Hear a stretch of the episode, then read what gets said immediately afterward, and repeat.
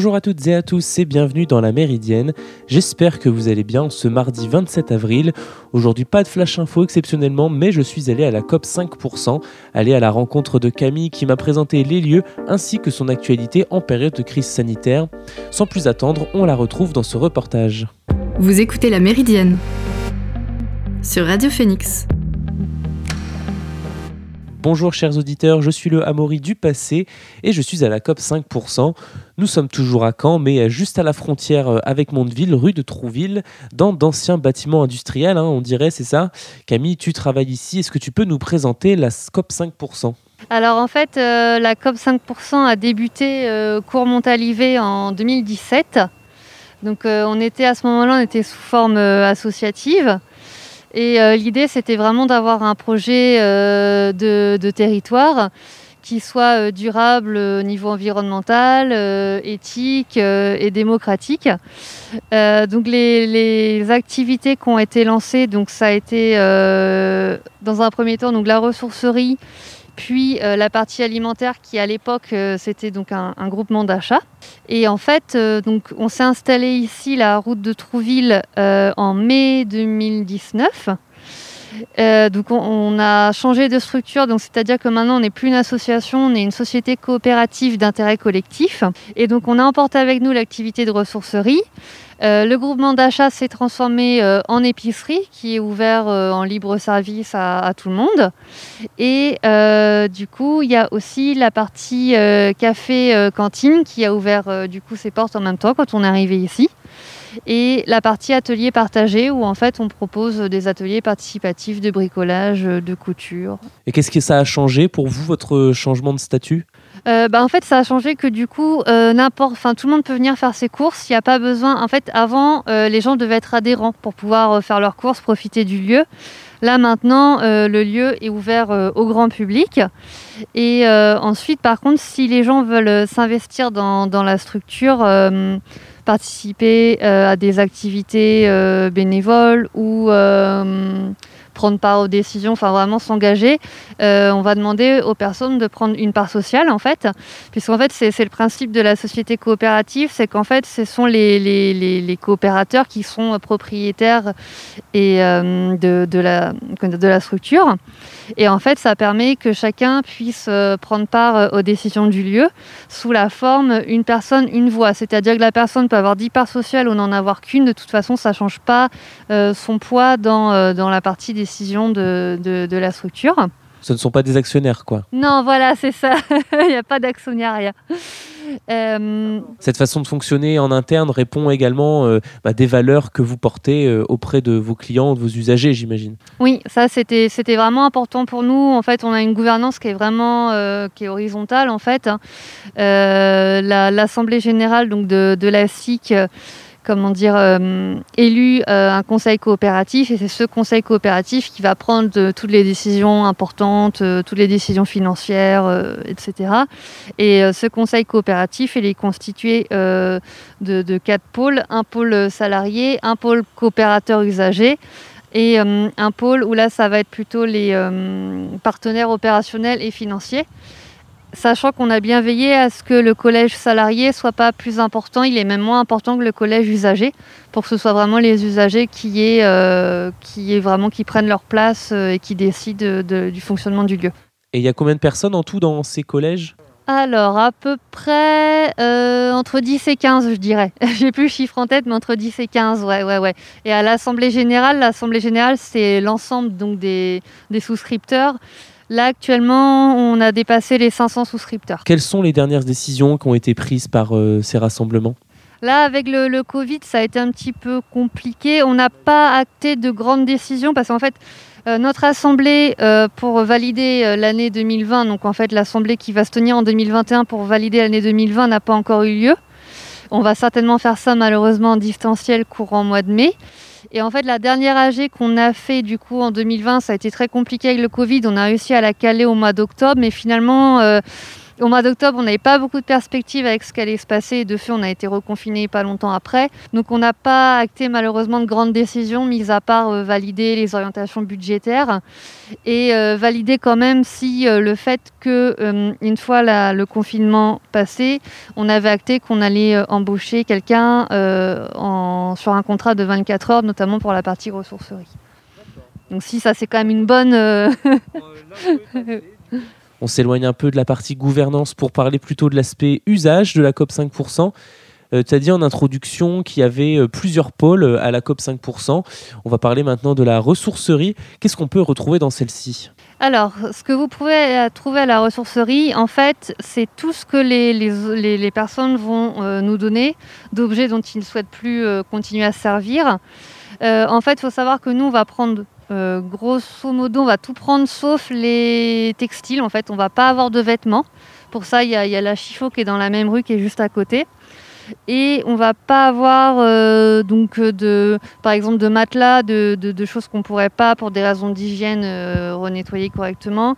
Et on va pas non plus avoir d'appareils dont on pourrait pas tester la sécurité. On va pas prendre de casque de moto, de choses comme ça. Sinon, pour le reste, vous avez tout ce qui est euh, équipement de la maison. Il y a des appareils électroniques électroménagers. Donc euh, du, petit appareil au euh, frigo, congèle qu'on a aussi de temps en temps. On va avoir beaucoup, on a beaucoup de meubles, de la décoration, de la vaisselle, on a des luminaires, on a hum, un rayon salle de bain, bricolage, animalerie même, et puis un gros, un gros rayon culture avec beaucoup de livres, des CD, des DVD, des vinyles, des jeux vidéo, notamment. Et donc tous ces objets ont été donnés. Dans un premier temps, euh, vous, quand vous les avez euh, reçus, vous décidez oui ou non de les prendre selon leur état. Mais si vous les acceptez, ces objets, avant d'être vendus, passent nécessairement par une phase de reconditionnement. Alors oui, ça, nous on appelle ça la, valorisation en fait, c'est-à-dire que quand, quand, ça arrive, nous on trie par catégorie on pèse aussi pour savoir, en fait, à la fin de l'année, on fait le bilan de, tout ce qu'on a pu collecter par type d'objet. Et en fait, ensuite, ça passe entre les mains des valoristes, donc qui vont, euh, nettoyer, qui vont, par exemple, des, DVD, des CD, ils vont vérifier que ce ne soit pas euh, rayé. Ah oui, j'ai oublié, il y a la partie euh, jeux et jouets aussi. On a un gros rayon jouets. Donc, par exemple, les valoristes, ils vont vérifier qu'il y ait toutes les, pièces dans un pulse ou dans un, dans un jeu de société. Ça prend beaucoup de temps, mais oui, oui, oui. Euh, donc voilà, donc c'est réparé, c'est nettoyé. Euh, à la limite, des fois, c'est même détourné de son objet initial quand l'objet euh, peut plus servir, mais des fois, on arrive à lui donner une seconde vie en le, détournant un petit peu de son but. Bah, par exemple, ça va être des meubles où des fois, vraiment, le meuble n'est plus en état, et ben, on va reprendre des pans de bois, des morceaux, des, des vis par-ci, par-là, et puis on va refaire un autre meuble où ça va aider à réparer un autre qui, sur lequel il manquait des pièces. oui, il y a un gros travail de penser la revalorisation de, de l'objet anti-gaspillage, quoi. Ouais, ouais, ouais, tout à fait. Nous, vraiment, le but, c'est que c'est ça, c'est euh, le plus possible que les objets qu'on nous confie ne finissent pas en, en, déchets. Tu as dit que vous faisiez un bilan de tout ce que vous récupériez dans l'année. En 2020, ça donnait quoi? Alors en 2020, on a euh, donc récupéré donc par rapport volontaire, donc les gens qui nous déposent ici ou par le biais des trois locaux de réemploi qu'on a sur les déchetteries de Camp-la-Mer, on a récupéré 127 tonnes en tout. Et euh, sur les 127, 127 tonnes récupérées, on a valorisé 93% de ces 127 tonnes. Et les 7%, c'est qui sont encore en cours de revalorisation? Alors, les, non, les 7%, malheureusement, ce sera des, déchets ultimes, des choses où vraiment, pour le coup, des choses qui nous sont restées, qu'on pouvait vraiment rien faire. Ce qu'il faut savoir que donc, nous, tout ce qu'on peut réemployer, on va le réemployer. Ça, c'est la partie valorisation. Et ce qui ne va pas être réemployable, on a des partenariats avec les éco-organismes de recyclage. Et donc, ça peut aussi partir au recyclage. Par exemple, euh, des imprimantes. Des fois, on reçoit des imprimantes on n'arrive pas à les réparer. Donc dans ces cas-là, ça part chez notre partenaire qui, lui, va faire du recyclage. Donc il va reprendre chaque petite pièce. Euh, voilà. Et ce bilan 2020, il a été chamboulé par la crise sanitaire ou bien cela n'a pas vraiment changé par rapport aux années précédentes? Euh, Sur la ressourcerie, je pense qu'on a eu plus d'apports. Enfin, on a eu plus d'apports, c'est sûr qu'en 2019, après on s'est aussi fait plus euh, connaître. Hein, euh, au fur et à mesure que le, temps passe, on se fait de plus en plus connaître. Après, je pense que pendant le premier confinement en 2020, beaucoup de gens en ont profité pour faire du tri.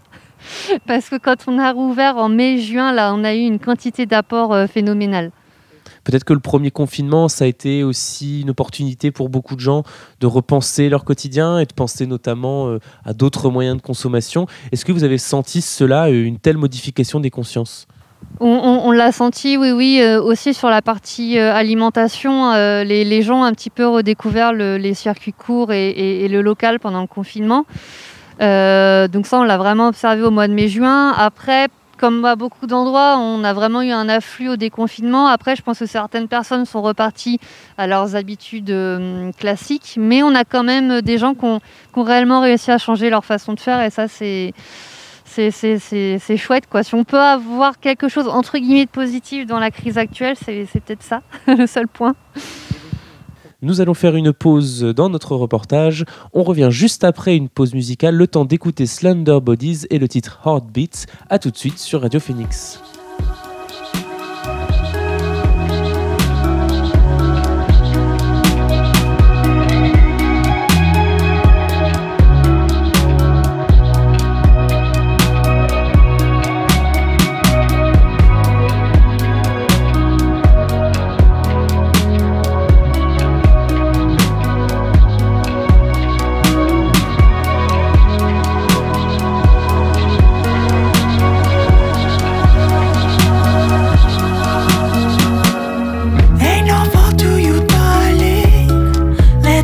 feelings surround you. Make it up as you're going. It's ideal in the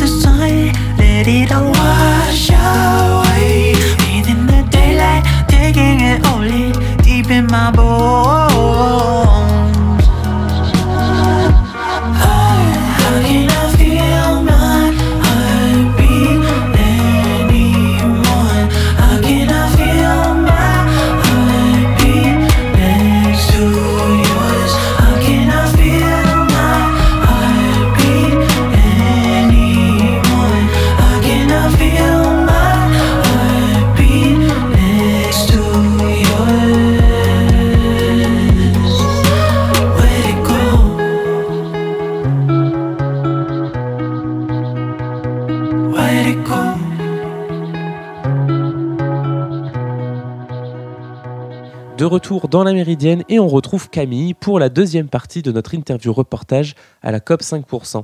Vous écoutez la Méridienne sur Radio Phoenix.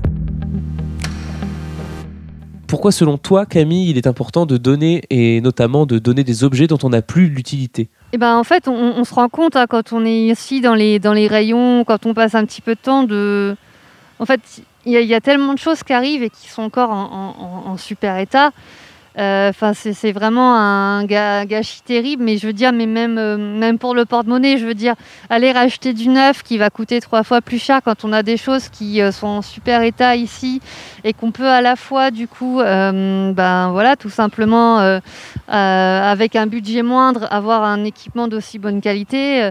c'est dommage à la fois, enfin, c'est entre guillemets rentable pour soi, pour l'environnement, pour, pour, tout le monde en fait. Quel type d'objet acceptez-vous en priorité ou, ou bien plutôt à quel type d'objet euh, vous dites systématiquement non Alors bah, si par exemple on a des choses vraiment trop sales, ça peut arriver que des fois des personnes nous amènent des choses où vraiment là on dit non, ça on peut pas. Par exemple, un exemple qui me vient en tête, une friteuse que les gens nous amènent qui est encore remplie d'huile.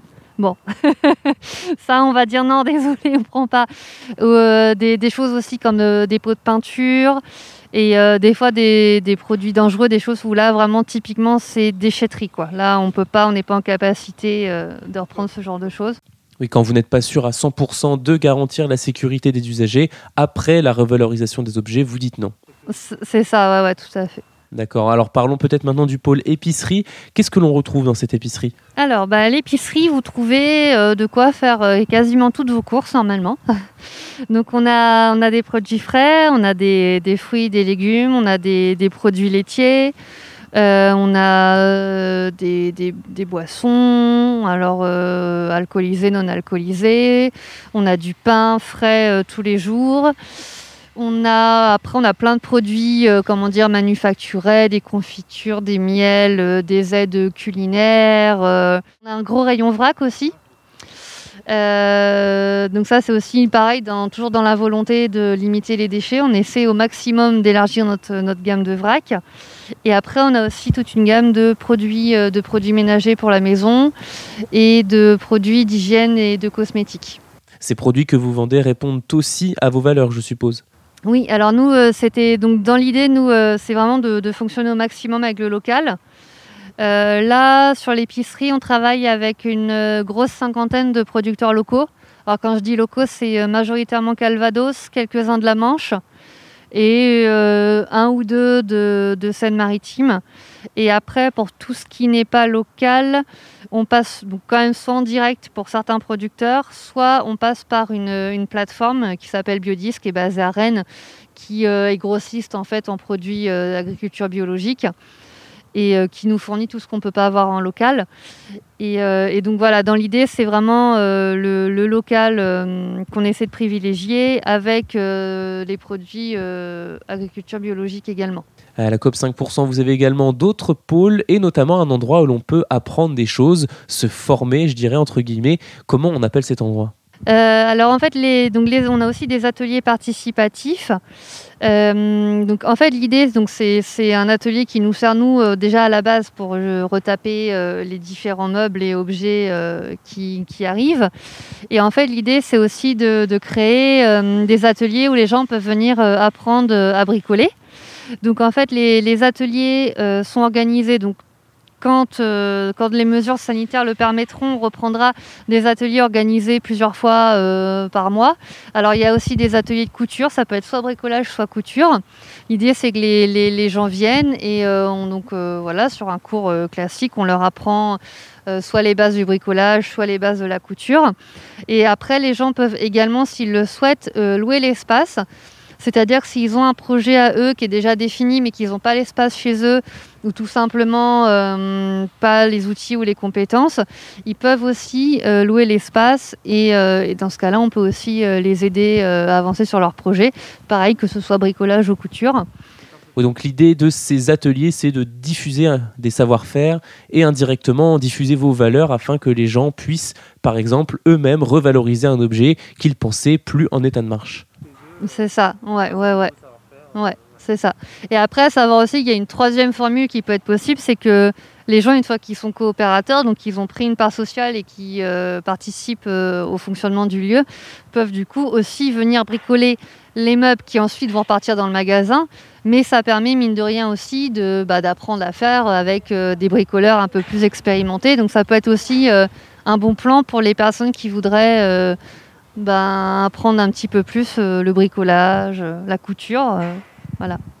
Pour l'instant, mesures sanitaires obligent, les ateliers sont en suspens. Et votre cantine, elle aussi, elle fonctionne partiellement, j'imagine? Alors la cantine, pour l'instant, fonctionne sur du plat emporté. Donc c'est des plats traiteurs euh, qu'on propose du coup tous les jours d'ouverture quand même. Donc en fait la cantine euh, de base euh, c'est un menu unique par jour d'ouverture.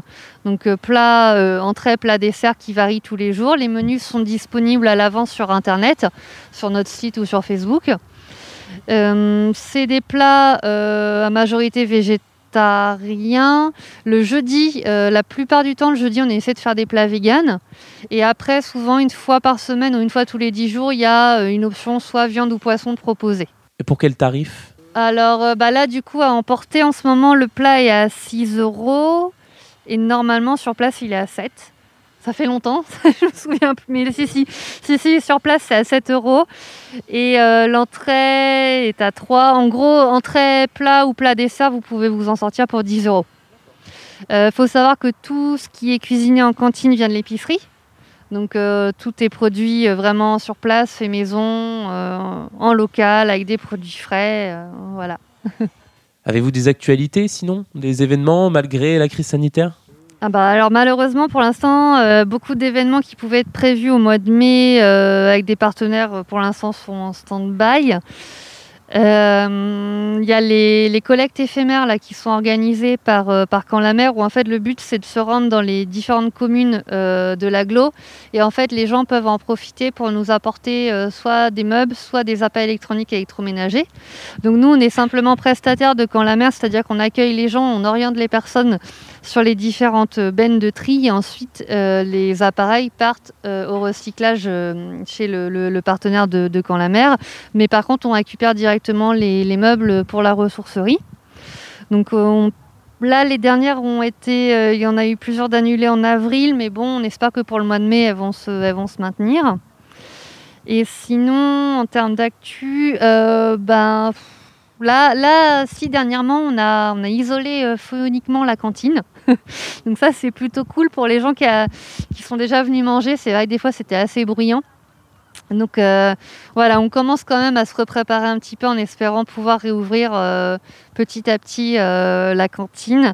On, continue d'aménager la terrasse qui normalement devrait pouvoir être accessible pareil lorsqu'on réouvrira. Donc ça c'est une nouveauté aussi, parce que pour l'instant la terrasse n'était pas ouverte au public et normalement pour cet été ça va être bon. On arrive à la fin de cette interview. Peut-être tu peux nous donner les horaires de la COP 5% ainsi que des contacts? Alors, donc on a notre euh, site internet, hein, cop5%.com. On peut aussi nous retrouver donc, sur Facebook ou sur euh, Instagram. Donc, on est ouvert du mercredi au vendredi de 11h à 19h et le samedi de 11h à 18h. Euh, le café cantine euh, propose toujours ses plats donc, du mercredi au samedi. On conseille plutôt de réserver parce qu'il y a des midis où ça part très très vite. Et euh, sinon, par téléphone, au numéro que je ne connais plus, mais qui est sur notre site internet si vous avez la, moindre question justement pour une réservation pour un plat. Et la page Facebook Marketplace pour le click and collect est toujours euh, actualisée et voilà, ça marche toujours en ce moment. Donc, ne faut pas hésiter aussi à y aller faire un tour. Merci beaucoup Camille pour cet aperçu de la COP 5%. Je vous conseille hein, vivement d'aller y faire un tour. Le numéro de téléphone en question, c'est le 09 81 12 16 73. Merci à l'équipe de m'avoir accueilli. Et nous arrivons à la fin de cette émission. J'espère qu'elle vous a plu. Demain, vous aurez droit à un best-of de la Méridienne, mais je vous retrouve jeudi, même heure et même fréquence, pour un nouveau numéro de la Méridienne. D'ici là, portez-vous bien et passez une bonne journée sur Radio Phoenix.